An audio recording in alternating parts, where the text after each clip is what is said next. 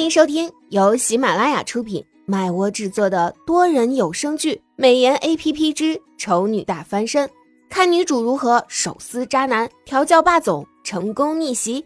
演播：麦芽庆谷、巧克力烧麦、很赞的赞等众多 C V。第一百零七集，还是被发现。哼！江月傲娇的哼了一声。连声再见都没说，就直接挂掉了电话。苏荣擦了把额头上的冷汗，心说他身边的男人怎么都比他还难伺候呢？当晚，唐盛回来的很晚，苏荣在客厅听到动静，忙不迭将灯关掉，然后一路磕磕碰碰的往楼梯口跑。到了楼梯口，因为眼睛暂时没有适应突然的黑暗，他手脚并用，以最快的速度爬上楼。当然，他的动作再快，也快不过唐盛一个下车进门的速度。如果换作是别人的话，或许还可以期待一下室内黑乎乎的，对方看不到自己。但是很可惜，因为这个人是唐盛，所以即使苏荣已经很谨慎地停下动作，趴在台阶上屏息，试图与黑暗融为一体，却还是被唐盛一眼就捕捉到了。唐盛笔直地朝他走近，先是沉默了一会儿，大概是在观察他现在这古怪的姿势。等观察完了，才疑惑地问道：“你趴在这里做什么？”苏荣知道自己被发现了，心里嘤嘤两声，爪子挠了挠台阶，然后小小声地说道：“我如果说我梦游了，你应该不会相信吧？”“呵呵，这还真不一定。”唐盛也不知道是被苏荣这古怪的姿势逗乐了，还是觉得他趴在台阶上不敢抬头看他的样子太过好笑，冷不丁笑了两声。低沉带有磁性的笑声在黑夜里显得格外温柔，也让人心动。苏荣听得心里一阵酥软，下一秒就爬起来，转头拉了拉唐盛的手。唐盛挑眉看了他一会儿之后，便配合的蹲下来。苏荣趁势搂住他的脖子，笑得眉眼弯弯。嗯，你笑得真好听，再笑一个。唐胜嘴角勾起，似笑非笑。调戏。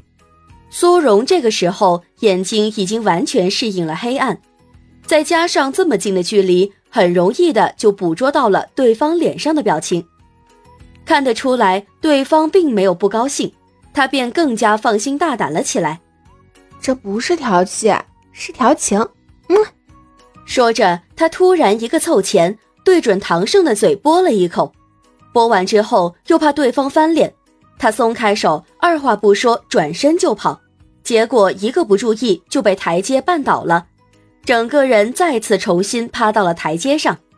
唐盛忍住大笑的冲动，走到他的旁边，屈起手指敲了敲他的后脑勺，声音带着化不去的笑意。这就是报应，看你以后还敢不敢乱来。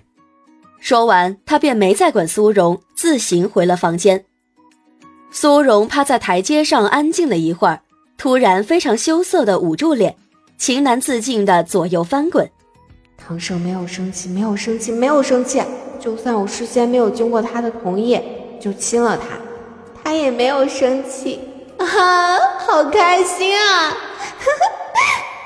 最后的欢呼变成一声声惊叫，苏荣从楼梯上滑下来了。啊！第二天，唐盛又出门了。苏荣趁着他临走前没有下达什么禁足命令的机会，跑出去跟江月见面。江月也不知道是跑去什么地方旅游了，整个人黑了不止一个度。不过配着他的五官和体格，看起来倒是更有男子气概了一点。他一见苏荣出现。立刻热情地走上前来，给了他一个充满男子汉味道的拥抱，紧接着又迅速在苏荣的左脸和右脸上分别亲了一下。苏荣当场宕机，江月拿手在他的眼前挥了挥：“喂，醒醒，怎么突然就傻了？”苏荣又愣了好几秒，大脑重新开机之后，他直接捂住自己遭受攻击的脸，接连跳离对方几步远。然后一脸惶恐惊吓的表情，你你你你你对我做了什么？江月困惑：“我哪有对你做了什么？你刚刚明明对我做了什么？”江月想了一下，反应过来：“哦，你说刚刚打招呼的方式是吧？怎么样？我在国外看很多人都是这么打招呼的，我觉得挺有意思的，就想试试。可惜许离不让我用这个方式跟别人打招呼。现在趁许离不在，我试了一下，怎么样？是不是觉得特别有亲切感？”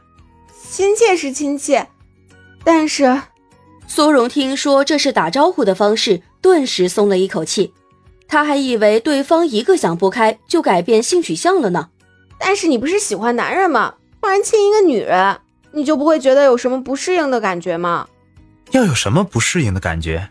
只是轻轻的碰了一下脸而已。而且，即使是喜欢男人，我也是能跟女人做非常亲密的事情的。什么？别用这种表情看着我，我不会对你出手的，当然也不会做出背叛许离的事情。我的意思是说，不管同性还是异性，只要对方长得不抱歉，只是礼仪般的触碰的话，正常情况下都不会有什么不适应的感觉。所以，如果当一个喜欢同性的人被异性亲吻的时候，没有拒绝，也没有生气，甚至偶尔会主动去亲吻异性，能够说明这个人已经被扳直了吗？如果那个人太渣或者男女通吃的话，那是不能说明什么。但是如果那个人对待感情很谨慎、很认真，那他既然没有拒绝，就表明他是接受了。你说的那个人是谁？不会是我吧？这下子轮到江月一脸警惕，外加惊吓的远离苏荣了。苏荣无力的挥挥手：“不是你。”江月松了一口气：“不是他就好。”接着，他凑近了一点，八卦的问道：“那是谁呀？你身边除了我和许离，还有谁是喜欢男人的？总不会是许离吧？”苏荣看他一脸炯炯有神，特别期待八卦的样子，故意逗他：“如果我说就是许先生呢？那我就杀了你哦！”江月微笑着回答，实在是非常的无情无义。苏荣撇撇嘴。你这占有欲还真不是一般的可怕。你放心，我对闺蜜的男人是没有兴趣的。江月再次八卦道：“那到底是谁呀？你好奇这个做什么？你是我闺蜜，你的事就是我的事，我当然要了解一下情况，才能帮你出谋划策呀。再说，我跟那个人爱好相同，要帮你也比较容易。爱好相同？你连人是谁都不知道？”就知道你们爱好相同啊！他爱好男，我也爱好男，这不是爱好相同是什么？